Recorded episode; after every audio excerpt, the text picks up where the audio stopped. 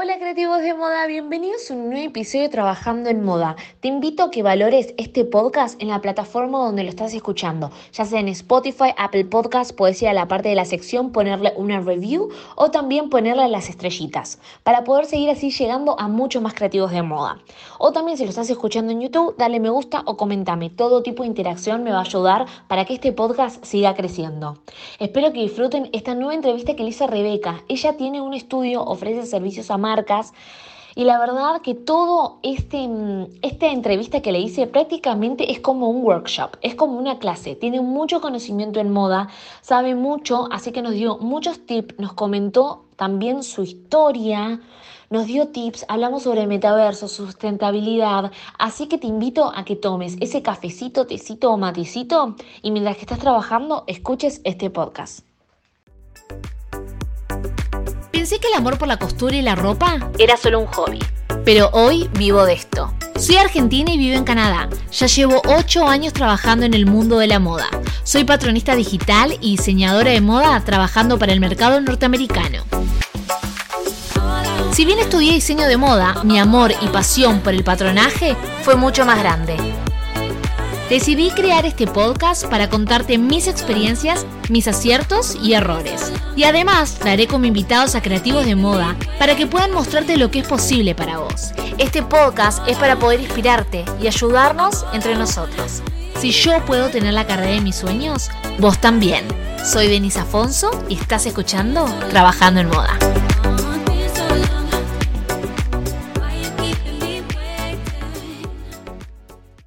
Hola creativos de moda, soy Denise Afonso y bienvenidos a un nuevo episodio Trabajando en Moda. Hoy en día cada vez hay más marcas y es muy importante por destacar, así que decidí traer una experta en branding de moda. Ayuda a marcas a destacarse en el mercado. Así que hoy nos va a compartir su experiencia y nos va a dar unos consejos para poder destacarse. Hola Rebeca, ¿cómo andás? Hola Denise, muy feliz de estar aquí. Muchísimas gracias por esta invitación. Yo muy feliz de poder compartir mi experiencia y ayudar a otros. Me encanta, Rebeca. Bueno, gracias por venir. Eh, te estaba ahí siguiendo en redes. Me encanta todo lo que publicas, los recursos. Y siento que mm, es un tema que todos los tenemos que hablar, ya sea creativos de moda o que estemos trabajando en una marca o tengamos una marca, ¿no? Hasta marcas personales, siento yo. No sé si te querés presentar para la gente que recién te está conociendo. Claro que sí, claro que sí. Bueno, mi nombre es Rebecca Brandt, ese es mi apellido real, para los que tienen la duda. Y actualmente tengo un estudio creativo que se dedica a apoyar a empresarios de la moda o diseñadores a comunicar sus marcas de forma, em, digamos, de forma muy especial para conectar con sus audiencias y empezar a generar posicionamiento en el mercado. Eh, este estudio creativo lo tengo desde hace tres años, aunque digamos soy visible desde hace un año más o menos. Eh, y antes de eso tuve una marca de ropa que se llamaba Airewear. Eh, actualmente pues la marca ya no está, pero digamos fue a través de la marca que aprendí muchísimo acerca del branding de moda, acerca de la comunicación y acerca de todo esto que vamos a hablar el día de hoy. Entonces, pues, yo feliz de compartirlo con ustedes. Sí, aparte me gustó ver porque estudiaste banca, finanzas, tenés un MBA en empresas, tuviste tu propia marca. Y dije, claro, sabe un montón. Rebeca, ¿cómo comenzaste a trabajar en moda? Siempre es mi primera pregunta, que sé que tenés todo este background igual. Sí, bueno, es verdad, como lo comentas. Bueno, yo empecé Empecé en la moda hace como aproximadamente 12 años. La verdad, yo venía del mundo de la banca, venía de, trabajé en consultoría durante mucho tiempo. Hacía eso de M&As, mm. mergers and acquisitions, cosas que eran un poco complicadas. Pero siempre fui apasionada de la moda, la verdad. Siempre quise trabajar en la moda. Lo que pasa es que en mi casa, eh, mi papá era como, ¿qué? ¿Quieres estudiar diseño más? No, eso no es una carrera seria eh, la moda es sumamente complicada, entonces mi papá como que nunca me apoyó, o sea, en mi familia no hubo nadie que me apoyara y digamos que eh, en esa época pues no, no, me quise ir en contra de mi familia y pues terminé estudiando administración y, y, digamos que las finanzas era algo que me parecían como interesante y igual como que en cierta manera me apasionaron y empecé a trabajar en la bolsa y y así me fui a trabajar en consultoría em, financiera, ¿no? Entonces asesorábamos a bancos y a empresas así grandes que se fusionaban. Eh, y digamos que el mundo de la finanzas siempre está muy ligado al arte y a la moda, porque en el mundo del dinero la gente tiende a mostrarse a través de lo que viste. Y em, digamos que decidí hacer un MBA en la búsqueda de poderme cambiar de sector, cambiar de industria. O sea, mi, mi objetivo al irme a estudiar a Europa, porque hice el MBA en el, en el Instituto de, de Empresas de Madrid, era poder adentrarme en el mundo de la moda pero para mi sorpresa, nadie me abrió las puertas. O sea, sinceramente, toqué miles de puertas, dije, bueno, no, voy a trabajar en Sara, no pasó. No voy a trabajar en Mango, no pasó. No voy a trabajar en el grupo Richmond, no pasó. y este, eso me fue frustrando un poco. Y digamos que cuando llegué a Colombia, dije, bueno, de pronto en Colombia es más sencillo. O sea, pensé yo, somos latinoamericanos, de pronto, ¿sabes? Eh, eh, existe más flexibilidad, pero al final, en Colombia la industria de la moda es muy importante y eh, tampoco, o sea, la gente era como, ¿sabes? Pero es que tú lo que haces, no, ajá, no. Tienes que volver a empezar y era como, es un, eres un recurso que se va a aburrir nada más por el hecho de lo que te vamos a pagar. Y yo, no, pero no importa, yo empiezo desde abajo. No. Total que mm, empecé al final eh, fundando mi propia marca o sea, de hecho, yo renuncié a un trabajo, o sea, creo que lo veníamos hablando justo antes de empezar el podcast. Yo trabajaba para el Grupo Santander y cuando el Grupo Santander lo venden en Colombia, porque lo compra Corbanca, eh, la operación que yo manejaba eh, decide mudarse a Chile y yo estoy enfrente del CEO de la empresa y me están ofreciendo un cargo súper bien, con casa paga, si hubiese tenido hijos, pues también mis hijos iban a recibir el colegio pagado, carro, o sea, demasiado bien era el, el, paquete, digamos, de monetario que me estaban ofreciendo.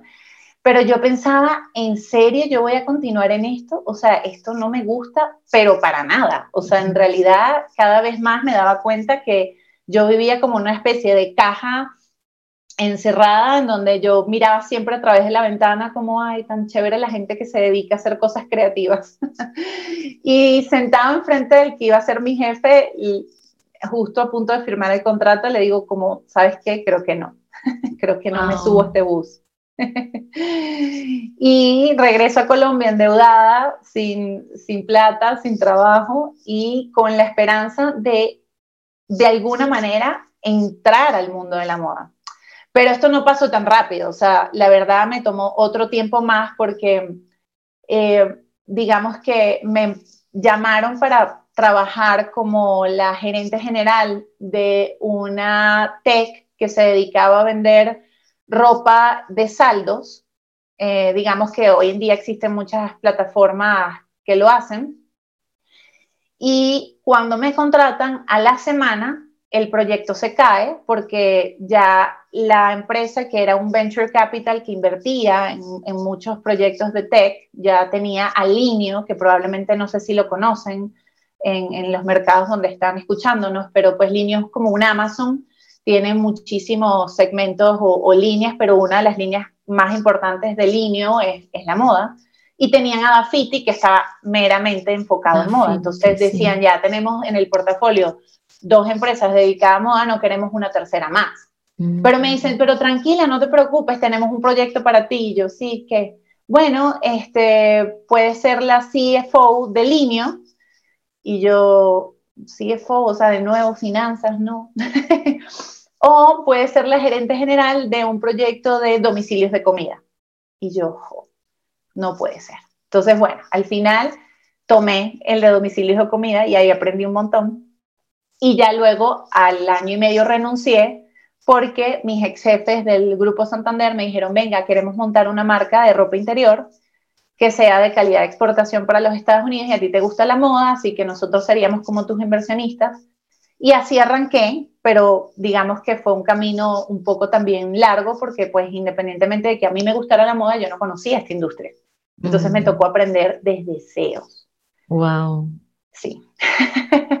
Así fue que empecé. Wow, tenés una historia muy interesante. Eh, me quedo con dos partes. La que le decís al del Santander Río, eh, que no gracias. que digo, hay que tener agallas para tomar esa decisión y seguir lo que a vos te gusta. Bueno, yo también cuento que yo en realidad empecé a estudiar abogacía porque también pensé que la moda era algo frívolo que no me iba a poder dar plata y hoy en día pienso, digo, no podría ser nada que no esté relacionado a moda. O sea, ojo, pensé dejar moda, pero no, nunca pude y no voy a poder. Em, me gusta eso y también es como otra enseñanza de mantener siempre buenas relaciones con todos porque nunca sabes la vuelta de la vida. Estos dos ex jefes te proponen armar una marca de moda. Qué bueno. No es fácil armar una moda si tampoco no estás en el rubro tampoco. Me imagino que también fue todo un desafío. Eso fue un tremendo desafío, la verdad. Eh, confieso que duré un año y medio en lograr sacar el producto al mercado. Me pasó de todo, empezando porque cuando no estás en la industria de la moda no conoces a las personas, no conoces mm. quién produce, no conoces las textileras, no conoces los insumos, además no conoces lo que hay que armar detrás del producto para que el producto salga al mercado. Entonces yo venía de haber hecho un estudio de mercado, pues esa tarea sí la hice bien, porque estudié administración, por supuesto que eso lo hice bien, pero luego en el camino te das cuenta que además es una industria muy artesanal y hay que aprender a lidiar con los talleres, en donde la gente no tiene un sentido de compromiso como lo esperaría uno. O sea, yo venía del mundo corporativo donde para mí era, si yo te mando a hacer esto, pues yo estoy esperando que tú lo vas a hacer, yo no tengo que estar encima tuyo. Y te encontraste con la informalidad de la moda. Me encontré con la informalidad de la moda y que además, ojo, hay que tener un cuidado para decir las cosas, porque tampoco es que te puedes agarrar y poner brava de una y empezar a, no, o sea, eso no funciona, es a las buenas, es como mm, mm, mm. chupetica y toma, un, mira un dulcito, pero mira, pero ¿por qué no me haces? O sea, con el cariño del mundo, así, así uno tenga la razón. Entonces, me encontré con un choque cultural, pero bárbaro. Y la verdad debo agradecerle a la primera diseñadora que, que, que trabajó conmigo, ella fue la que me enseñó todo, una paisa que se llama Mariana Navarro, ella fue la que, o sea, la conocí en una fiesta, ella trabajaba para dos marcas de moda importantes en Colombia, una es y la otra, pues ya no recuerdo el nombre de la otra, que es de Swingwear. Y gracias a ella es que yo empiezo a recorrer las fábricas correctas. Ella me empieza a enseñar, mira, este es el tipo de confección que tú necesitas para tu producto. Ella me enseñó todo, o sea, si no hubiese sido por ella, me enseñó incluso cómo se debe entregar las hojas como de de, digamos, cuando uno va a entregar... Las fichas este, técnicas. Las fichas técnicas de mm. producción, me enseñó a codificar los productos, o sea, me enseñó todo. O sea, si no es por ella, yo no arranco, pero a ella la encontré en una fiesta, literal. Tu gran salvadora. Mi gran salvadora, gracias Mariana, si me escuchas algún día.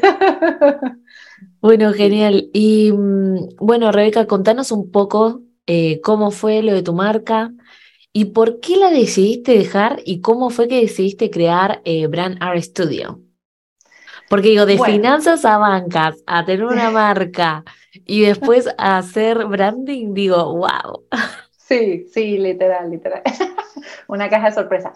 Bueno, la marca, este, la marca para mí fue una escuela, o sea, literal, eh, me permitió aprender de muchísimas cosas, no solo de producción, no solo entrarme en el mundo de la moda, eh, nosotros cuando empezamos, em, yo empecé sola eh, y digamos que empecé a encontrar nichos del mercado que no estaban cubiertos. En, Colombia había mucha ropa interior, entonces rápidamente la marca evolucionó a otro segmento del mercado, que era la pijamería, porque empecé a descubrir que además muchas amigas me decían, no, Re, es que aquí no hay tantas pijamas bonitas, ta, ta, ta. Y yo no era muy amante de las pijamas, confieso que yo mm, me costaba para ese entonces consumir ese, ese tipo de producto. Entonces empecé a crear una línea que fuese versátil, algo que hoy en día pues se escucha muchísimo, pero en su momento no era tan conocido, o sea, hace 13 años era como solo en Europa uno empezaba a ver como ciertas marcas como Olivia Bonhal, que de hecho para mí fue una gran inspiración, y empecé a crear un concepto que te permitiera salir a la playa o que te permitiera utilizar en otros momentos que no fuesen solo para dormir. Mm. Y ese, esa línea empezó a pegar mucho y luego empecé a introducir otros tipos de telas como los satines y las sedas y eso ahí pues me hizo empezar a posicionarme mucho más. me empezaron a invitar a ferias internacionales como Interfilier en París, me empezaron a invitar a Colombia Moda y la marca empezó a ganar terreno en otros mercados donde empecé a tener como exportaciones. Y luego empezó pues a suceder temas de, de negocio.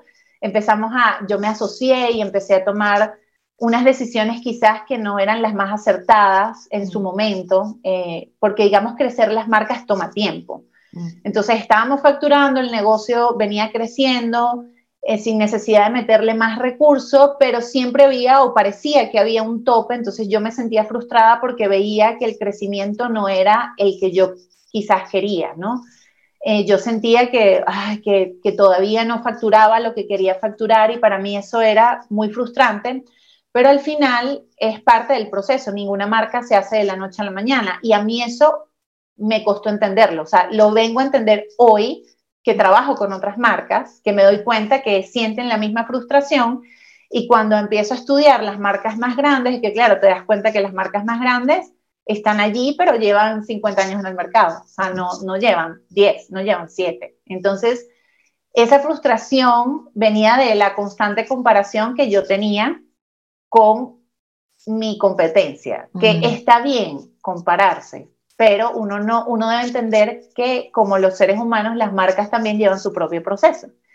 Entonces, esa frustración me hizo empezar a tomar decisiones aceleradas que quizás no eran como para el momento de la marca, y la marca tuvo muchas dificultades financieras que logramos sortear, pero eh, llegó un punto en el que ya yo estaba muy cansada y dije, sabes que tengo dos caminos, o me busco un inversionista que me ayude a terminar de, sabes, de crecer la marca, o ya yo había empezado a ayudar a otras marcas en su comunicación porque siempre me pasaba, ay, Rebe, ¿quién maneja tu, tu marca? ¿Quién hace tus campañas? Y yo, no, yo. y todo el mundo, no, porque yo, yo me empecé a dedicar a entrar mucho más en la parte de comunicación, porque en el camino me asocié y mi socia se dedicaba a la parte de producción. Entonces, la verdad, yo pues estudié mucho acerca del branding de moda, estudiaba mucho las campañas, me compraba libros de, de, ¿sabes?, de Karl Lagerfeld o Chanel, quería ver qué era lo que hacían estas marcas que las hacía tan interesantes o tan atractivas al mercado. Y es que además, cuando uno habla de branding o cuando uno habla de comunicación, comunicar la moda no es como que, ay, te voy a decir el beneficio, ¿sabes? Vamos a hablar desde el problema que soluciono no hay un problema per se que solucionar. Bueno, hay marcas que sí nacen con un propósito de solucionar un problema, ¿sí? Pero la mayor parte de las marcas no tienen un problema per se que solucionar, sino es más un tema de el posicionamiento, del estilo que quieres llevar, o el problema tiene que ver con este producto no lo encuentro en el mercado, que fue como inicialmente mi marca empezó a crecer o sea, las pijamas de sedas con un concepto versátil no, no existía en el, en el mercado colombiano. Mm. Entonces, digamos que ahí estoy cubriendo un problema de nicho de mercado, pero no es un problema en términos de problema, vamos, que me estoy solucionando, qué sé yo, la falta de agua. Sí, o sea, entonces para mí, ese, ese mm, darme cuenta de, de, de este tipo de cosas me hizo como que tomar la decisión de empezar a comunicar desde de otra forma, de manera más creativa, empezar a buscar como qué era eso del posicionamiento, qué hacía que una persona se fuera con una marca versus otra. Y esa pregunta siempre la tuve y me obsesionó. Em, hice cursos y me certifiqué y así fue que empecé a aprender del branding, porque era yo la directora creativa, o sea, la que se encargaba de hacer las campañas, era yo la que creaba el concepto, era yo la que lidiaba con con todo el equipo creativo, era yo. Entonces, y, era algo que me apasionaba, o sea, de verdad, genuinamente lo disfrutaba muchísimo, bueno, lo disfruto muchísimo. Mm. Entonces, así fue que empecé en el branding. Y digamos que eh, en el camino decido como, eh, como que, bueno, definitivamente a la marca le hace falta mucho y, ya veníamos como cansados de, de lidiar con tantos temas sobre todo emocionalmente, yo estaba quizás no en mi mejor lugar y pude haber tomado otra decisión, muchas amigas me lo dijeron, pudiste haber vendido la marca, pudiste, qué sé yo, haber hecho otras cosas, pero mi mente no estaba como digamos, bien. O sea, yo emocionalmente y con el tema de la marca estaba bastante cansada. Entonces decidí al final dejar que la marca poco a poco fuera muriendo, este, por decirlo así. Em, no es la decisión más sensata, no se lo recomiendo a nadie, pero digamos ese fue el camino que yo decidí tomar. No quiere decir que algún día no vuelva a adentrarme en este mundo. De hecho, el, el logo del estudio es diferente y no parece dedicado solo al branding porque en algún momento me sueño poder hacer algo. Totalmente, aparte no sabemos la vuelta de la vida, claramente su historia ya nos mostró. sí, es así, es así, es así. Rebeca, siento que es muy interesante la historia. O sea, no sé, me, me, me pareces como muy inspiradora y me encanta toda tu historia, por dónde fuiste pasando. Siento que sos como muy valiente, como que es lo que te gusta. También meterte en un rubro donde no conoces. Siento que la moda puede parecer muchas veces muy difícil, muy terca, con las informalidades que uno se encuentra, muchas veces que las personas no, no son muy solidarias a la hora de explicar, ¿no? Entonces es como que uno, no sé, me imagino que igual, siento que igual las finanzas es algo sumamente importante, como yo siempre digo en este podcast, la moda es un negocio, ¿no? Y siento que muchas veces las marcas no sobreviven porque no tienen en claro los números, ni tampoco entienden que si bien ellos pueden ser seres creativos, los diseñadores o los diseñadores como también soy yo, tenemos que entender que es un negocio, ¿no? Y muchas veces las decisiones de qué estilo es es según las ventas, si tenemos un producto estrella, entonces siento que vos venís con lo de finanzas, obviamente fue un gran plus, te encontraste con muchas cosas en moda, aprendiste un montón y también encontraste esto que te encanta ayudar, te encanta inspirar, por lo que me doy cuenta. Y, y yo digo, hoy en día que hay tantas, tantas marcas de moda, ¿no? Y todos los días surge alguna. Eh, ¿Por qué el branding es tan importante también para poder destacar a las marcas? Bueno, hoy en día el branding ha cobrado demasiada relevancia. ¿Por qué? Hace algunos años atrás, cuando no existían las redes sociales, quienes podían realmente posicionarse en el mercado de forma como masiva, por decirlo así, eran los que tenían la capacidad de pagar publicidad en la televisión o vallas publicitarias en la calle de manera disruptiva, ¿no? Entonces, si te ponías a pensar en ese momento, la comunicación era de una sola vía. O sea, tú mirabas la valla y podías opinar, me gusta, no me gusta, te conectabas, no te conectabas, pero al final la conversación era como una especie de conferencia. Yo me paro, hablo y la gente me escucha. Y porque le guste o no, pero yo no me entero, como marca. Con el nacimiento de las redes sociales, todo esto cambió, porque las marcas se dieron cuenta que, digamos, publicabas y el, consumidor podía decirte en tu cara, me gusta, no me gusta, me parece, no me parece, y empezó a generarse una conversación que para muchas marcas se convirtió en la posibilidad además de humanizarse. O sea, la palabra humanizar empezó a cobrar tanta relevancia por, precisamente por eso, porque es como, bueno, pero ¿qué significa humanizarse? Bueno, significa que ya, ya te, te vas a dar cuenta que tu marca no es el logo, no es la imagen así súper wow, es todo, es valores, es como las acciones que haces, es el, equipo que tienes por detrás, es, es, empezar a comunicar desde tu mensaje de marca. ¿Y cuál es tu mensaje de marca? Entonces, te empiezas a dar cuenta que, por ejemplo, a Valenciaga en el último año con todas las cagadas que ha cometido, mm, sí. le ha costado, ¿verdad? Y le ha costado porque el consumidor tiene la posibilidad de castigar a la marca, porque eh, tú como consumidor ya no compras un producto. Es que el tema es que los consumidores hoy en día nos damos cuenta de que no nos conectamos con las marcas por el producto. O sea, el producto es como la consecuencia de, tú te conectas con una marca por sus valores, por lo que te hace sentir y si tú estás alineado con esos valores de marca, tú terminas comprándola. Entonces, eso sucede muy en el subconsciente. O sea, la gente cree, y yo siempre hago un ejercicio cuando empiezo y le digo a la gente, ¿cuánto pagarías por una camiseta blanca que no tiene logo, que no tiene nada? Y entonces la gente siempre como que termina respondiendo, no, 5, 10 dólares. Y le digo, bueno, ahora agrégale el logo de, qué sé yo, Valentino o Valenciaga. ¿Cuánto estarías dispuesto a pagar? No, estaría dispuesto a pagar, no sé, 300 dólares. Y le digo, y si esa marca además le pones un montón de cosas encima, que es como que, o sea, la camiseta le, le pones mucho diseño y es una camiseta que no vas a usar siempre, ¿cuánto estarías dispuesto a pagar? Y siempre termines pagando más, a pesar de que la camiseta blanca tiene más uso que la, mm. camiseta, que la camiseta que tiene full diseño. Los seres humanos somos irracionables al momento de comprar. Entonces, es por eso que el branding cobra vida, porque el branding se dedica a crear estrategias que conectan a los usuarios con las marcas, pero de, de manera emocional.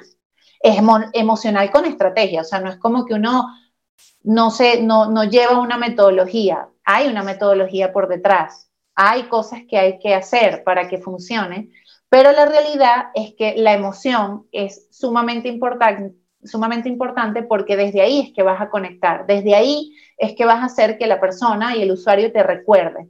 Ahora, también pasa que el branding toma tiempo. O sea, yo es lo que le digo a mis clientes, no, esto no va a suceder de la noche a la mañana, hay que, hay que ser estratégicos y hay que ser consistentes, porque si no, pues al final tampoco te va a resultar. Mm. O sea, el branding es la estrategia quizás más costosa que existe para poder generar ventas. ¿Se traduce en ventas al final? Sí, pero es muy costosa porque toma tiempo. Eh, algo que muchas marcas a veces no están dispuestas a, digamos, a, a esperar. por Sí. sí, aparte también siento como que las personas o las marcas también evolucionan. Yo digo, si me pongo a pensar en el concepto que yo me lancé hace un año en Instagram, es diferente al de hoy, ¿no? Claro. Em, Rebeca, nunca lo conté, pero me pasó que cuando decido empezar a mostrarme en las redes y mostrar lo que hago, Em, una compañera em, me dice, ay, yo tengo estas diseñadoras gráficas, me funcionaron re bien, anda con ellas. Yo fui, pagué todo el servicio full Rebeca. Y cuando vi los logos, vi todo, dije, no, estas chicas no, no me están entendiendo, no, no es lo mío. Em, y te juro que me puse súper mal y ahí me di cuenta lo importante que también es encontrar a alguien que te entienda, que entienda tu personalidad y pueda, ¿no? Transformarlo a todo lo que vendría a ser la personalidad de marca, cuando te arman el manual de marca. Al final terminé invirtiendo más y en alguien que yo sé que sigo y que me encanta. Y es el logo que tengo hoy en día, hasta el logo que tengo también del podcast, ¿no? Pero no, después de eso siento que aprendí que es sumamente importante. Y algo que me gustó de tu biografía que decís, no solamente, no hacemos logos, te ayudamos más que eso. Sí, porque el logo es una consecuencia de, ojo que no, no, no es que no sea importante, el logo debe representar tu marca, pero al final, em, digamos que cuando hablamos de branding, hablamos de estilo de vida, hablamos de valores, hablamos de mucho más que un logo. Mm. Entonces, eh, yo a mí, si alguien me quiere contratar, no, es que quiero hacer solo un logo. No, yo no hago solo logos. Y eso que te pasa a ti es que, fíjate, en el mundo del branding, los diseñadores gráficos, porque como yo no soy diseñadora gráfica, pero hago branding, igual tengo un equipo, lo que, lo que sucede con los diseñadores gráficos es que como son creativos, a veces les cuesta mucho traducir la esencia de la otra persona en un diseño, ¿sí? ¿Y por qué les cuesta? Porque siguen el proceso que les enseñaron y no se sientan a tener una conversación con el cliente, algo que yo sí hago. Yo antes de hacer una marca, hago un taller para entender lo que te gusta, lo que no te gusta, o sea, prácticamente es como una construcción en conjunto. Mm. para que en el momento que yo ya te presento tu imagen de marca, tú dices, ¡Ah! era lo que estaba esperando. Pero es porque yo no me espero a, digamos, a, a, generar la conversación en el camino mostrándote cosas que después te van a ir frustrando porque es como, es lo que yo me imagino, ¿no? Es, yo tengo una metodología que me permite entender visualmente cómo te quisieras presentar ante el mundo. Entonces, eso también ha hecho que, que funcione. Totalmente. Que sea más fácil. Aparte de lo que vi en tu página web, que ofreces la identidad de marca, la estrategia, el branding, el manual, redes sociales, calendario, feed, fotografía, video. O sea, es como que ofreces como un servicio integral, porque eso también lo que yo digo, el branding es la comunicación y la comunicación tiene que ser como de todos lados y tiene que ser coherente. Tiene que ser coherente, o sea, cuando construyes marca y sobre todo cuando hablamos de moda, al final si te pones a ver, cuando empiezas, tus canales van a ser tus redes sociales. El logo muy probablemente se va a ver, pero, pero no va a ser tan importante como por ejemplo el contenido que vas a empezar a publicar, cómo vas a presentar tus productos, cómo van a ser tus campañas. Mm. Y yo es que también le digo eso a la gente, si tú eres capaz de ver una foto de Nike sin el logo de Nike y reconocer que es una foto de Nike, eso no sucede al azar, eso sucede porque existe una dirección creativa que lleva una consistencia en el mensaje. Entonces, cuando yo diseño o creo el mundo de una marca, no solo definimos el territorio de marca, o sea, esa historia en la que nos vamos a basar para siempre contar historias, sino que además en la parte visual nos enfocamos en crear esa dirección creativa que nos va a permitir en el tiempo irnos posicionando en el mercado, porque ya la gente va a ver la foto y es como, ah, ya yo sé que esa es esa marca, ¿sabes? Como que es como en el subconsciente. Entonces, eso es demasiado importante, demasiado. Y muchas marcas, por falta de presupuesto, lo descuidan, porque es como no tengo plata, entonces déjame, me tomo la foto con el celular, pero tampoco lo piensan mucho, que no importa, lo puedes hacer con el celular. Hoy en día los celulares tienen muy buena calidad de, digamos, de fotografía y de toma de video, pero siempre hay que diseñarlo con estrategia para que entonces la marca empiece a agarrar esa consistencia y ya cuando llegues y tengas el presupuesto, pues contratas una agencia que te ayude y que puedas hacerlo de manera más profesional. Pero eso es muy importante hoy en día y mm.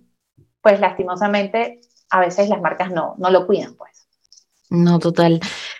Eh, Rebeca, si me podrías decir algunos tips, ¿qué características que tendría que tener una marca para ser exitosa hoy en día, para poder destacarse? Mira, definitivamente eh, el primero es entender a su consumidor. Creo que también lo hablamos un poco mm. antes. Mm. Muchas marcas arrancan en el afán de quiero hacer algo que me gusta, que está muy bien. No nos mentamos. Cuando uno arranca una marca, uno siempre parte por algo que a ti te gusta o algo que tú sientes que no está en el mercado como quisieras. Entonces empiezas a diseñar a partir de ahí. Pero luego dejas de lado escuchar a tu consumidor, escuchar a tu cliente o definir un consumidor y un cliente. Hoy en día existen muchísimos, pero muchísimas herramientas que te permiten entender qué tipos de consumidor existen y qué los motiva y qué no. O sea, al final la moda es un negocio y al final estamos vendiendo a alguien. Y mientras más tú entiendas a ese alguien, es como en la comunicación. Mientras más entiendas a quién le hablas, el mensaje va a llegar de manera más asertiva. Entonces, el error que cometen muchas marcas, y yo al principio también lo cometí, es que nos enfocamos tanto en el producto que nos olvidamos luego de entender al consumidor. Y hay que entender al consumidor, hay que saber, hay que escuchar lo que dice, el feedback. Entonces, listo, no, de pronto no tienes una tienda física donde puedes escuchar qué te dicen del producto X o el producto Y, pero entonces pide feedback, o sea, manda un, un, correo después de que te hayan comprado y preguntarle a la persona, oye, ¿qué te pareció el producto? ¿Qué tal el tallaje? Eh, ¿Qué le cambiarías? O sea, muchas marcas están tan sentadas en su ego que no quieren hacer ese esfuerzo. O sea, mm. yo tengo, ojo, yo voy a contar una anécdota de acá de una amiga que me contó, no voy a contar el nombre de la amiga, ni voy a contar el nombre de la marca, que la marca en verdad y, pues bien por ellos, están muy enfocados en el tallaje de gente esbelta, ¿sí? Y bueno, está bien, eso pues es un nicho, nunca se han preocupado por tratar de abarcar otro mercado. Y mi amiga llegó a la tienda muy emocionada a comprarle un vestido y la vendedora de la tienda le dijo, es que nosotros no, no le vendemos a personas como tú. O sea, no hay nada peor que además una vendedora te diga eso. Yo sinceramente no entiendo cómo ella después salió y lo compró en otro espacio físico, sinceramente eso me parece terrible, mm. pero ¿qué puedes pensar de una marca así? ¿Sabes? Como que al final muchas marcas diseñan desde esa desde ese ego, ¿sabes? Como, como, bueno, también contaba hace mucho tiempo atrás, Tommy Hilfiger nunca pensó que gran parte de sus consumidores iba a ser eh, personas de, descendencia africana, este, ¿sabes? Como que personas de color, él, él no se esperaba eso. Em, y es un error, la verdad, em, digamos que los diseñadores siempre estén como desde el ego, porque es eso, te desconecta de tu audiencia. Al final sí, es un, es como, es artístico, es creativo, pero también tienes que entender que, que es un negocio y también tienes que, no sé, desde mi punto de vista, quizás tener humildad. O sea, yo, yo, yo pienso que no debería ser así, pero bueno nada, vamos a ver si evoluciona.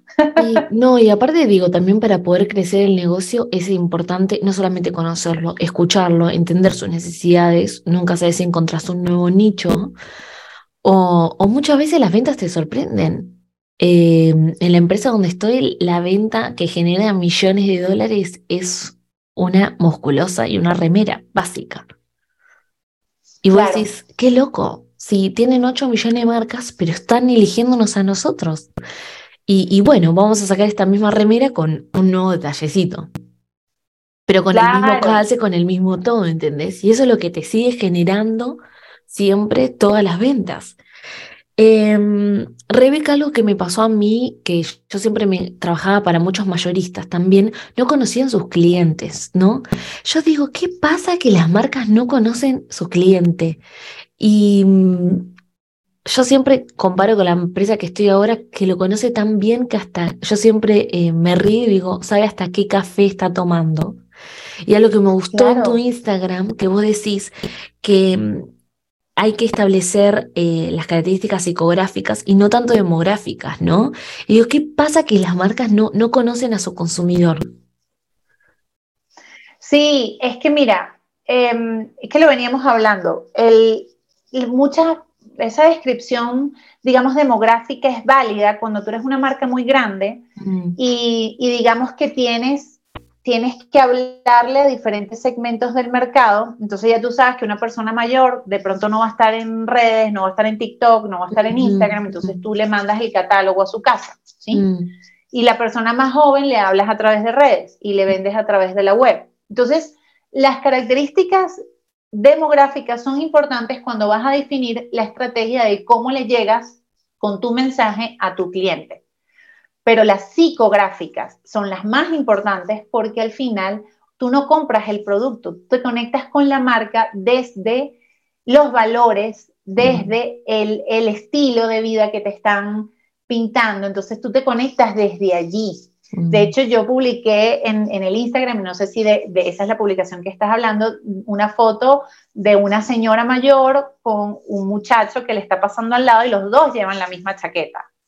Entonces, y yo digo, es que al final la moda se trata de eso. Tu producto no lo está comprando una persona, digamos, o sea, tú no puedes definir que no, me, van a comprar de 25 a 30, es que te puede comprar una persona de 60 porque te estás comprando es el mensaje que lleva el producto, el estilo con el que te quieres vestir. Y más hoy en día que además la moda es age, o sea, como que la gente no, todo el mundo tiene derecho a vestirse de moda. Entonces, es como un error muy común también pensar, no, es que yo voy solo para jovencita, o por ejemplo, no, es que yo hago crop tops porque solo las las chicas esbeltas lo van a querer usar. Mentira. Mm, mm. Hoy en día las mujeres se han dado cuenta, se sienten más seguras de sí mismas y me parece maravilloso.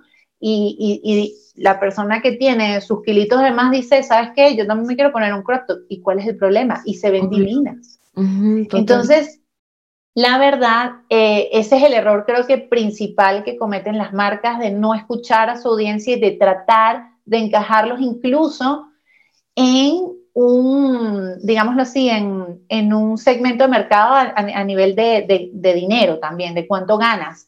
El lujo hoy en día no lo mueve la gente que tiene mucho dinero. El lujo lo mueve la clase media, que lo compra de forma aspiracional. Entonces tú pensarías, no, pero ¿cómo te vas a gastar, no sé, en una cartera el salario de un año? Pues hay gente que lo hace.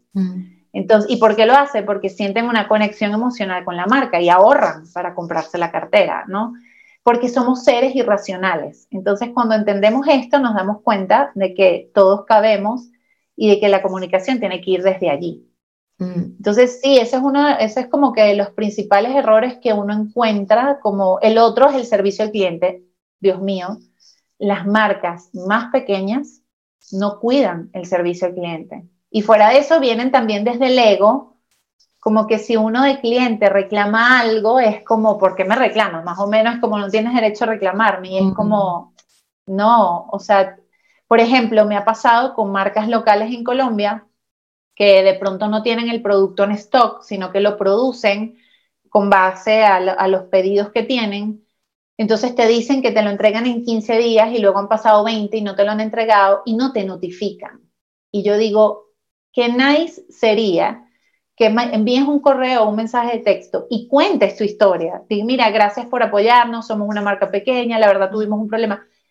Habrá clientes que, que de pronto no te entenderán, pero estoy segura que la mayor parte de los clientes te van a entender. Y lo digo con base porque a nosotros nos pasaba, cuando nosotros nos retrasábamos o de pronto el stock se acababa y alguien más nos compraba, le avisábamos de entrada al cliente, oye, acabas de comprar una prenda que se acaba de agotar, pero te la vamos a producir, te va a tomar un poco más de tiempo, pero vas a estar feliz. En fin, lo, decíamos hasta como con una historia chévere y la gente nos los agradecía. Era como, ay, gracias por estar pendiente y por avisarme, porque es como haces la experiencia de marca diferente. Es que además cualquier punto de contacto que tú tengas con el consumidor es una experiencia de marca. Y de eso se trata el branding. Lo que pasa es que la gente piensa que tu branding se queda hasta en el, logo. la imagen, el contenido, sí, porque ya de pronto el contenido empieza a entrar.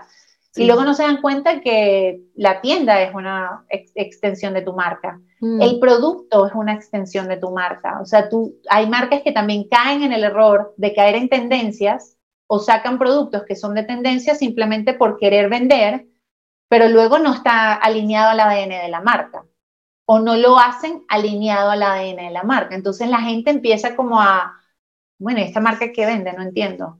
Entonces, el branding por eso cobra tanta relevancia. Esa es, esa es la realidad. Totalmente. Bueno, conocer al cliente y el customer service, ¿no? porque es esto, es la experiencia, es atenderlo, es comunicarle. Em, bueno, justo en un podcast hablo que la marca donde estoy tiene teléfonos porque la clienta que tienen es una clienta em, capaz de más de 40, que tiene una, una economía muy, muy buena, muy alta, y ellos no van a mandar capaz mensaje, van a llamar. Entonces, es, es, esto, ¿no? Conocer, bueno, le vendes un millennial, le vendes a lo que sea, bueno, te va a mandar por Instagram, estate ahí atento para poder ayudarlo. O el otro día decía una chica eh, que a veces mandaba audios por Instagram. Es que mucha gente se sorprendía, digo, pequeños detalles nunca sabe cómo lo puede sorprender al otro también, ¿no? Y cómo lo puede impactar. Tal cual, sí, de, de, hecho eso que tú dices de, de, veo que la marca con la que trabajas, pues siento que, que, lo hace muy bien.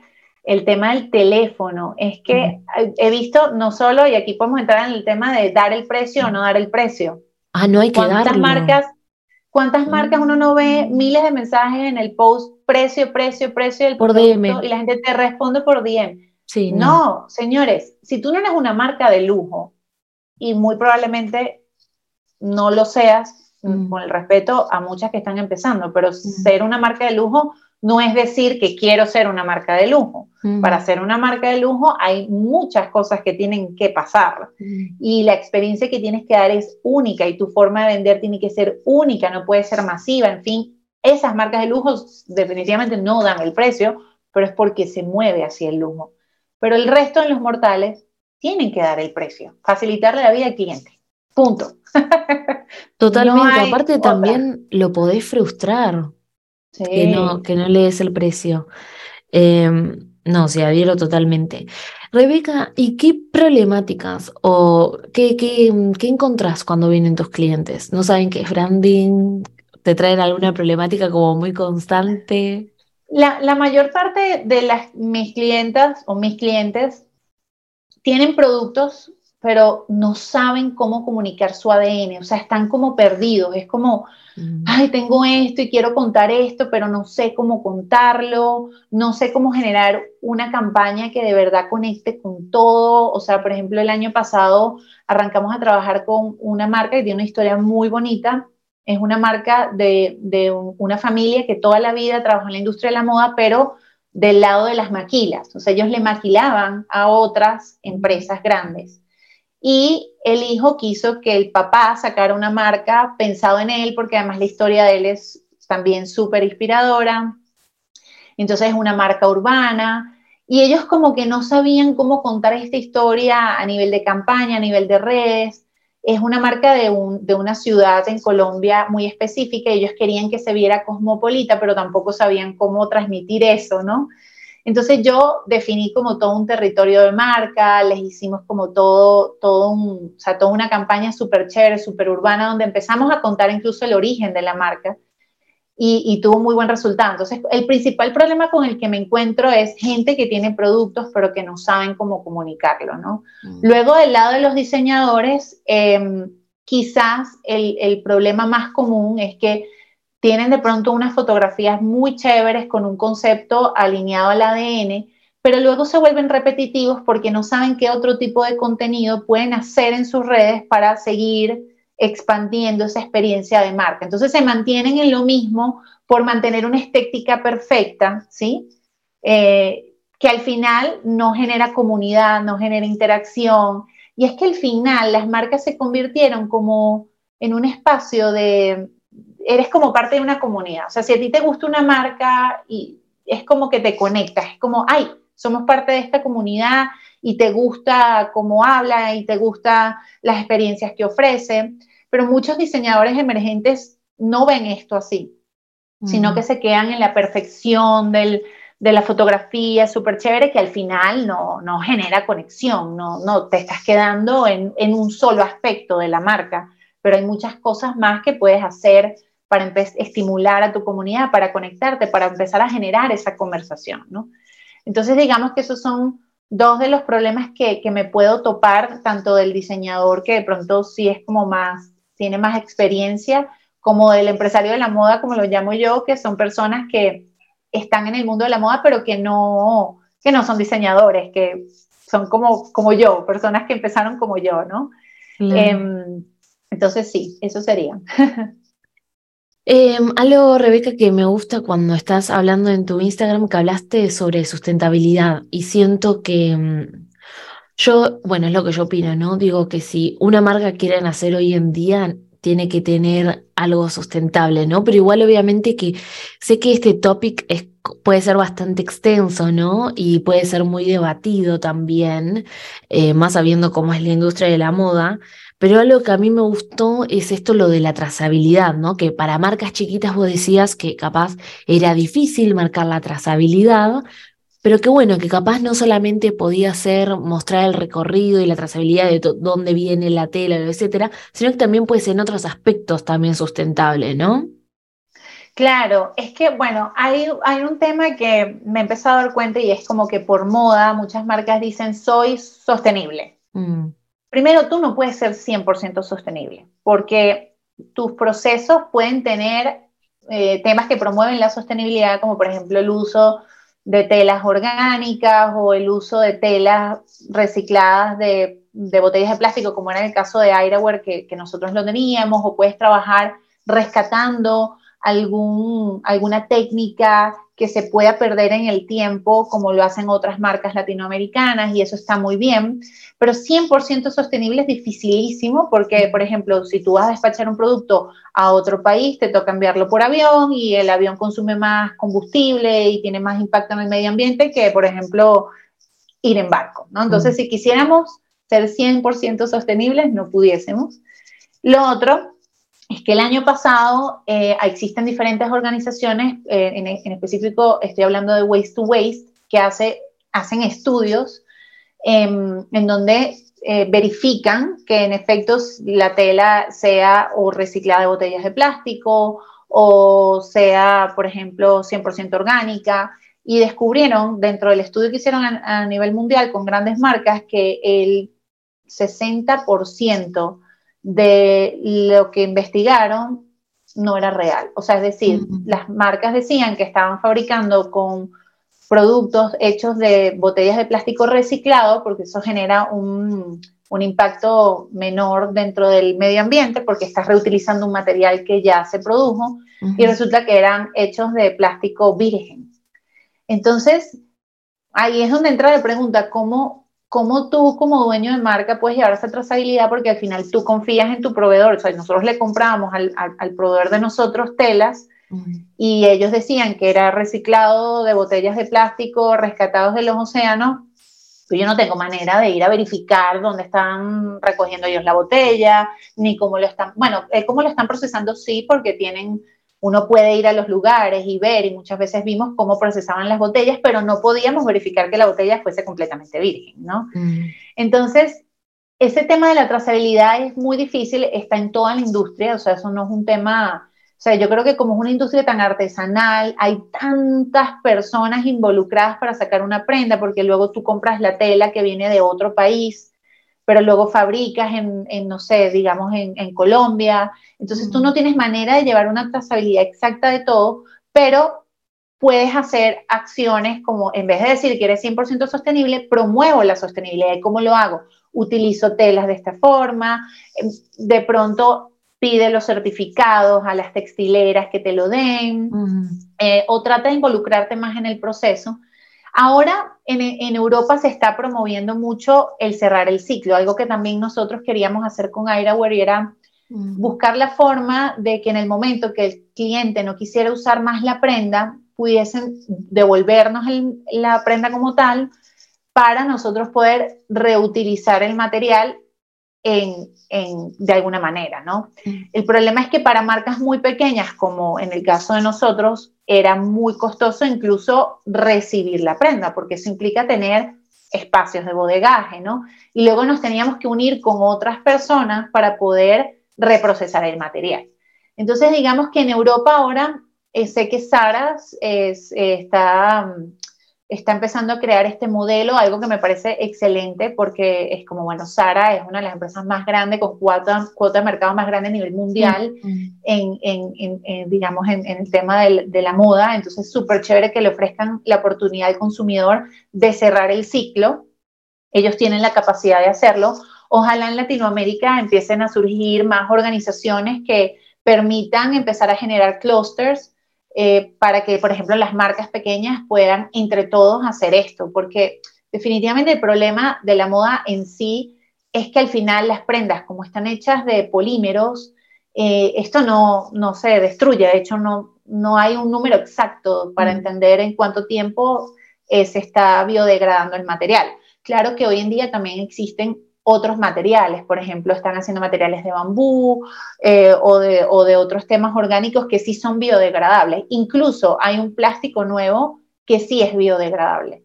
Pero pasa también que para algunas marcas es, eh, es muy costoso, ¿sí? Para sus mercados. Entonces uno también tiene que entender como todas las dificultades que hay detrás de sacar una prenda. O sea, es como que parece fácil, pero no es tan fácil, pero existen opciones. Y para mí, como que mi mayor consejo es, eh, no digas que eres 100% sostenible porque es una falacia, eso no, no es así, nadie puede ser 100% sostenible. Puedes hablar de que estás promoviendo la sostenibilidad y en qué acciones lo estás haciendo. Y sumamente importante comunicarlo, no solo en las redes, sino, por ejemplo, la etiqueta. Qué chévere ponerle un código de barra que no cuesta nada. O sea, tú mandaste a hacer tu etiqueta básica, le dejas un espacio para pegarle un sticker y simplemente cuenta la historia de quién hizo esa prenda. O sea, y eso es una experiencia de marca que muchos consumidores valoran. Entonces, detalles como eso. Y aparte también siento que la sustentabilidad es como un equilibrio de todo. O sea, sí, puedes usar, entre comillas, em, tejidos, em, no sé, orgánicos o lo que sea, pero digo, si estás pagándole mal a tus empleados, están trabajando sin luz natural, no le pones agua, no le pones café, Em, digo, va en todo sentido, como también a tus vendedores, cómo los estás tratando. Tal cual. Em, también uno como consumidor, bueno, consumir más responsablemente, ¿no? Y algo que cuando yo estaba escuchando tu vivo, me acuerdo que Sara, eh, creo que vino en mi primera temporada del podcast, ella trabaja para multinacionales muy importantes y ella es la que busca las materias primas y esto mismo me contaba, que había encontrado un tejido que le decían que venía de plástico reciclado, cuando va a China o tiene un conocido de allá para que le vaya a averiguar, se entera que era mentira, que ese certificado era de la empresa de al lado. Ay, no. Y que también ella siempre buscaba innovaciones y me contaba, Denis, muchas veces dicen, saco este nuevo, este nuevo tejido que es sustentable, no sé, algo del cuero, que reemplazaba el cuero. Cuando pide em, como las fichas técnicas de, de, este tejido, todo, se da cuenta que en la parte de atrás de este, de este, no me acuerdo si era de piña, no me acuerdo, llevaba plástico. Ay, no. es contaminante, es PVC. Entonces, como que me decía, bueno, como que ella nos vino a concientizar un poco eso en el podcast y yo dije, claro, es verdad. Claro, ¿no? Y como consumidores valorar, por ejemplo, a mí que empresas como Shane estén creciendo de manera acelerada indica que el consumidor no entiende nada. O sea, es decir, yo a veces veo productos de Shane que digo, es que no cuesta ni la tela eso, ¿sí? Entonces, ¿bajo qué condiciones tienes que tú tener a un fabricante eh, haciéndote un producto a X precio para poder cumplir con el mercado, el margen, porque además existe mucho intermediario. La gente piensa que es como, no, está el margen del fabricante, luego el margen del que distribuye. En el caso de las marcas latinoamericanas, si lo compras en otro país, el, del fabricante, el, el, del, el que distribuye, el de la tienda, o sea, y todo eso va sumando, ¿no? Entonces, yo sí veo que empresas como Shane crecen aceleradamente eh, y definitivamente entiendo que el modelo de ellos es como que ellos ponen a competir a las fábricas. ¿Quién me da el mejor precio por este producto que ellos analizaron que el mercado quiere? Mm. Eh, entonces, es salvaje, o sea, es salvaje. Eso, no tiene sentido. Eso no tiene sentido. Y es problema del consumidor, pienso yo ahí. Sí, sí, sí, sí, el, el, consumo y algo que también me gustó en tu vivo que vos decías como, bueno, ¿no? Yo al principio odiaba a Sara. Pero después como que escuchando tu video me di cuenta y dije, bueno, es que está mal también que yo prejuzgo a la persona que consume en Sara, porque me puse a pensar, es verdad, puedes comprar algo de Sara, pero no tener ese consumo desmedido. A mí me parece que a mí me pone mal la consumidora que va a Sara y se tira en un brazo, que yo las veo acá en Vancouver, se tiran 10, 20, 30 prendas. Y yo digo, ¿necesitas esas 20 prendas? Pero bueno, también es contradictorio porque, bueno, trabajo en moda y corto más de 500 prendas de cada estilo, ¿no? Claro, claro. Es como que... Ah, es que es un negocio, es un negocio. Total. Y al final, al final sí, es difícil porque no, por un lado no le puedes decir, aunque nosotros llegamos a tener una campaña que decía, en la etiqueta el producto decía, no me compres si no me necesites. Mm. Sí, éramos como un poco ¿no? Contradictorias, pero sorpresivamente funcionó al contrario. O sea, la gente como que, ay, no puedo creer. Pero claro, éramos una marca que sacaba máximo 25 unidades por referencia. O sea, nuestro impacto era mucho menor que obviamente el de una marca muy grande, pero al final igual es un negocio. O sea, no, no podemos quitar como que la parte, yo creo que ni como consumidores vamos a dejar de comprar, yo creo que uno lo que puede hacer es más bien ser más consciente de a dónde dejas tu prenda. Mm. O como dices tú, bueno, necesitas las 10 de verdad y si las necesitas como que, bueno, trata de usarlas como con más tiempo. O sea, yo siento que Sara, frente a Shane, desde mi ignorancia, porque tampoco que conozco muy bien los negocios hacia adentro, pero Sara controla su cadena completa, ¿sí? Entonces, ellos tienen sus cadenas de producción que entendería yo que están en mejores condiciones que, por ejemplo, digo yo, es que lo de Shane para mí es insostenible. Sí, igual de 9 dólares una, una remera.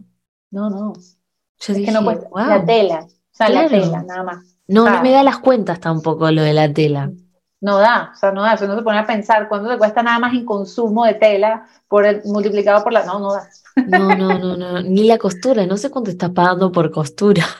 Exactamente, entonces como que ahí es cuando yo digo, porque Sara es barato, ellos fueron los primeros que empezaron a crear esto de tema de la democratización, pero al final es barato pero no es tan barato. O sea, mm. es como que no es Shane, que es 5, 9 dólares, que uno como que de verdad es absurdo. Y claro, mucha mm. gente, yo conozco mucha gente, sobre todo en Estados Unidos, que dice, ay, pero yo la compro y ah, si a la semana se daña, pues compro otro. Y uno y que no, precisamente eso no está bien. Claro, Sí, sí. No, y aparte de lo que vos decías en el vivo, ¿cuánta gente también está predispuesta a pagar el precio que va a salir la prenda, no? Porque hasta a mí me pasa, yo produzco ropa que sale más de 300 dólares y ni yo consumo esa ropa de más de 300 dólares, ¿no? Entonces es, es como, bueno, no sé. Sí, es, eh, es, complejo, porque eh, sí, yo creo que es eso, como que como hay tanta oferta y, tanto producto barato, la gente entonces obviamente está acostumbrada, está mal acostumbrada.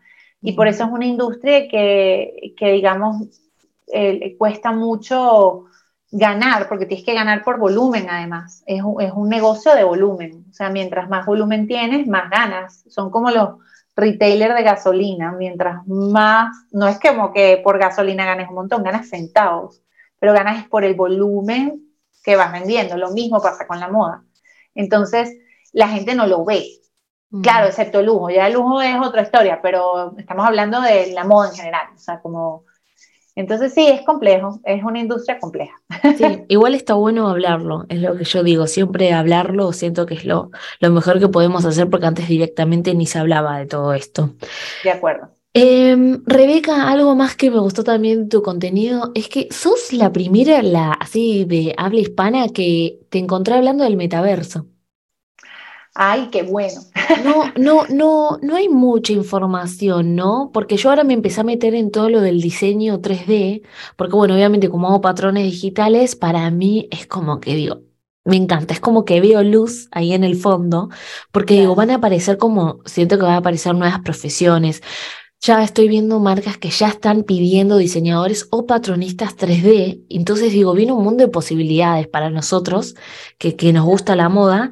¿Qué me puedes decir sobre el metaverso, esta moda digital que muchas veces es difícil de entender? De acuerdo. Una de las cosas que creo eh, que hay que entender es quitarse de la cabeza como que eso no es real. No, no, eso es tan real como tú y yo que estamos ahorita grabando este podcast a través de Zoom igual de real. Lo pudimos haber grabado en el metaverso, ¿sí? Y es que la diferencia entre la experiencia del Internet y el metaverso es que el metaverso te ofrece la oportunidad como marca de ofrecer una experiencia completa, ¿no? O sea, si tú te pones a pensar, cuando tú creas tu página web y vas a vender, es una página plana, o sea, la experiencia no es tan tan experiencia, o sea, por muchos videos que le pongas, por mucha app que tengas, no te permite experimentar la marca, mientras que el metaverso te permite experimentar la marca. De hecho, estaba leyendo un artículo ayer justamente que en donde comparan, eh, ya hay muchas marcas que han, digo grandes, ¿no? Muchas marcas grandes que han incursionado, obviamente las primeras que empezaron a incursionar fue, fueron las de lujo, y muy al contrario de lo que sucedió cuando empezó la revolución como del tema del Internet y las marcas de moda empezándose a vender en Internet, muchas marcas de lujo demoraron en entrar a estas plataformas de, venta de Internet porque sentían, o sea, el lujo se caracteriza por ser, dar una experiencia única y mm. sentían que definitivamente las páginas web no ofrecían esa experiencia. Mientras que en el metaverso es completamente diferente. En el metaverso es, das una experiencia única. Y de hecho, entonces ayer leí un artículo que hablaba de que Forever 21 sacó en Roblox, sacó una cosa que se llama como Forever 21 City o algo así, y que tiene como que 8 millones de usuarios y ninguno está activamente utilizando, o sea, está como en, el, en el mundo de ellos, ¿no? Y me metí a curiosear a ver qué estaba pasando. Eh, bueno, claro, es que la experiencia es mala. O sea, gente de Forever 21 la metieron la pata. O sea, te, te ponen a construir la tienda, cosa que no, le veo como el sentido, ¿no? En cambio, me metí en la de Alo Yoga. Alo Yoga tiene toda una experiencia en Roblox. El que escuche y si Denise no lo has probado, métete. Ay, lo voy a ver. Súper chévere te metes y dan clases de meditación, dan clases de yoga, te regalan mat, tienen, es como un spa en el metaverso, entonces tú te metes y la música es espectacular y hay gente haciendo cosas, eso es una experiencia. Es cuando tú dices, oye, es que de eso se trata, o sea, al final el metaverso está todavía muy nuevo, pero eh, le, da la oportunidad a las marcas de tener una experiencia digital diferente a, lo que, a lo que, digamos, es eh, una página web como tal. O sea, es como poderte adentrar y de hecho em, puedes vestir claramente a tu avatar y eso también se convierte en algo divertido porque es, es, como me decía mi amigo César Val, decía, es que al final es, es tan real. O sea, mi, mi, mi hija disfruta con sus amigas metidas en el mundo del metaverso y ella se viste completamente de Gucci allí, ¿no? Algo que en la vida, digamos, física no puedes hacer. Entonces, digamos que las marcas tienen un mundo de oportunidades porque no solo te va a permitir crear unas experiencias para las nuevas generaciones, sino que adicionalmente empieza a crearse esto que llamo yo el digital. Tú puedes crear experiencias en el metaverso que, que estén ligadas con la experiencia física y eso pues se puede dar como por ejemplo con los NFT, donde tú puedes sacar un, un, producto, un, un, NFT como tal, que te dé acceso a experiencias únicas que tenga tu marca. Entonces tú eres parte de ese club, lo que yo te decía antes, que, es que no se dan cuenta las marcas emergentes que al final se trata de que tú estás vendiendo un estilo de vida y es como cuando te gusta un grupo de música y tú vas al concierto feliz y tú eres parte sea, cuando conoces a otra persona que le gusta el mismo grupo de música que tú, es como que todos somos de la misma, como de la misma camada, o sea, todos pertenecemos a los mismos locos que nos gusta X cosa, ¿no? Mm. Y de eso se trata. O sea, al final todos estos puntos digitales creo que abren un mundo de posibilidades para empezar a crear experiencias que van ligadas a esa filosofía, a ese mensaje de marca, a esa cultura que quieres como empezar a, a replicar. Entonces, sí, lastimosamente, muy pocas marcas en Latinoamérica lo están haciendo, pero ya hay varias que lo han empezado a utilizar, no como la experiencia que viví de Alo Yoga, de verdad, métanse la app de Alo Yoga eh, en Roblox, se meten, se llama Alo Yoga, uy, no, se me olvidó el nombre, pero...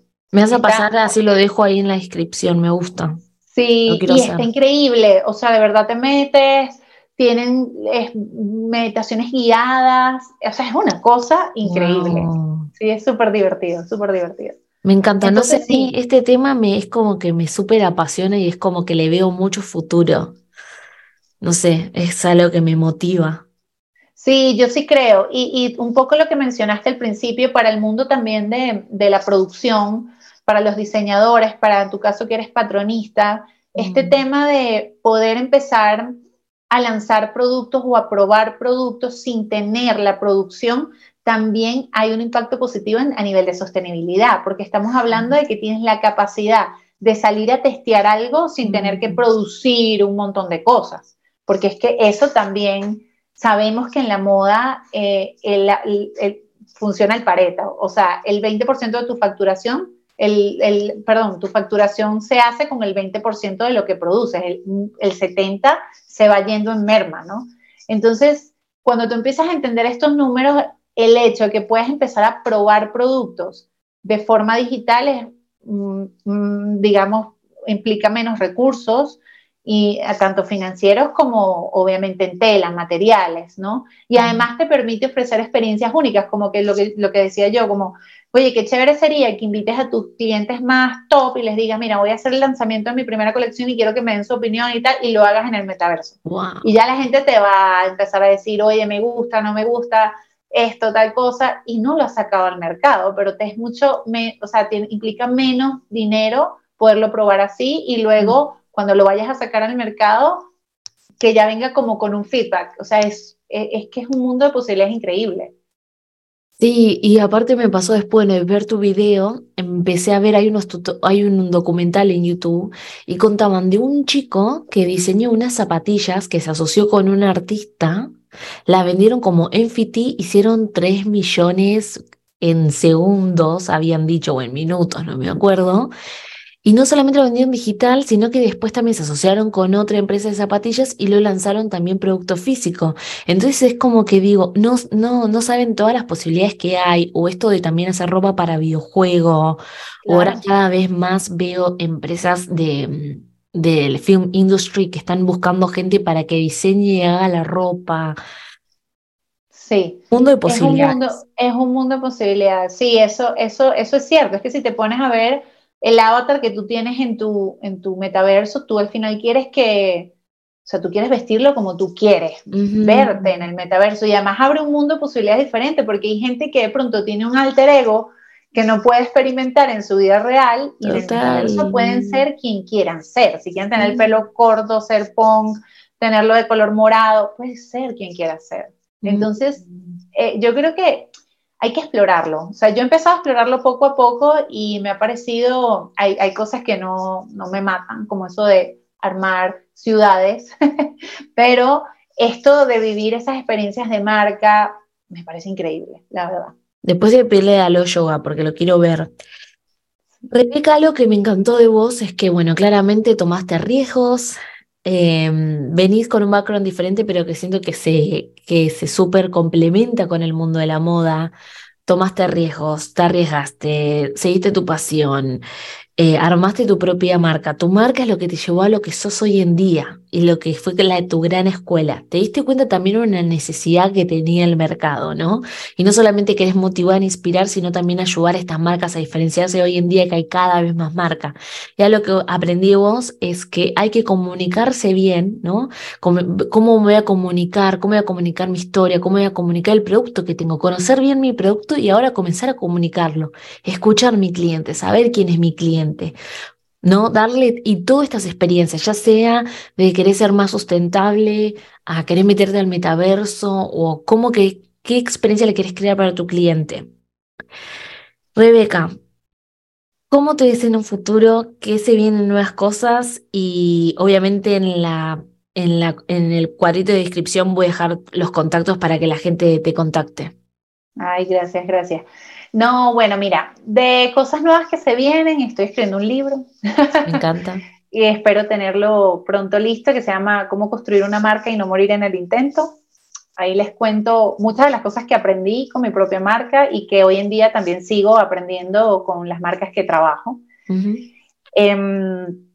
Y además, este, también voy a sacar como unos cursos para, para, las personas que de pronto están como trancadas, no saben cómo, cómo comunicar la marca de manera efectiva, no encuentran herramientas y tampoco tienen como quizás el, el dinero para invertir en una agencia o una persona que, que los pueda apoyar, pues esto va a ser como un curso que los va a ayudar a, a organizar sus ideas y a, y a por lo menos tener una estrategia para que sea mucho más sencillo mm. de hacerlo.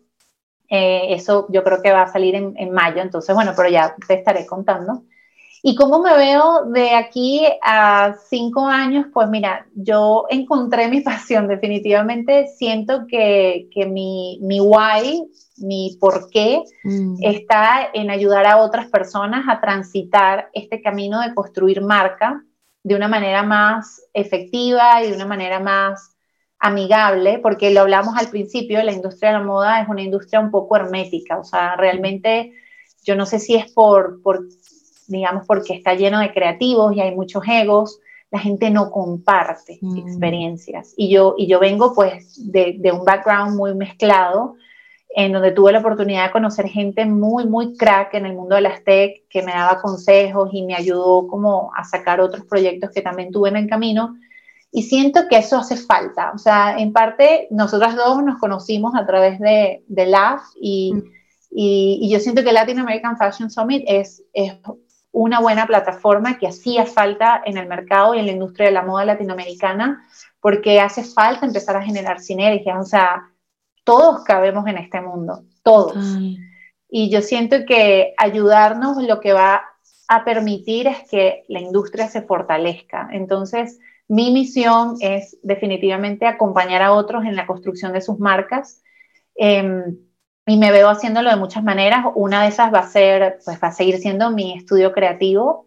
Eh, otra, pues trabajando quizás para otras marcas donde pueda aportar desde el conocimiento que es construido a través de los años. Mm. Pero definitivamente mi why está sumamente claro y espero poder seguir haciéndolo en, digamos, en los años que vienen.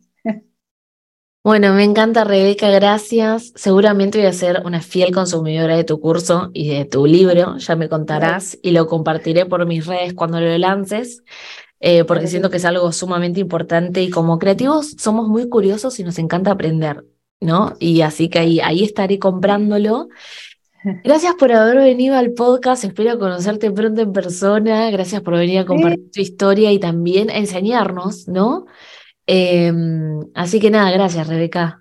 No, a ti por la invitación, muy contenta de, de, haber sido parte de esto y bueno, no, me pareció maravilloso tus preguntas, creo que, creo que hubo una conexión muy chévere, así que gracias por, por esto, creo que es un gran espacio.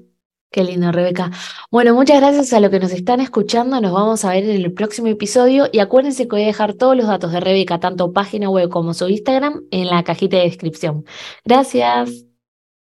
Chao, chao.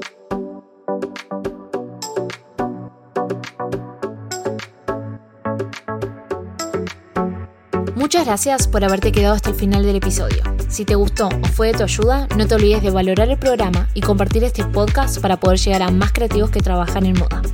No te olvides de seguirme en mis redes y nos vemos en el siguiente episodio.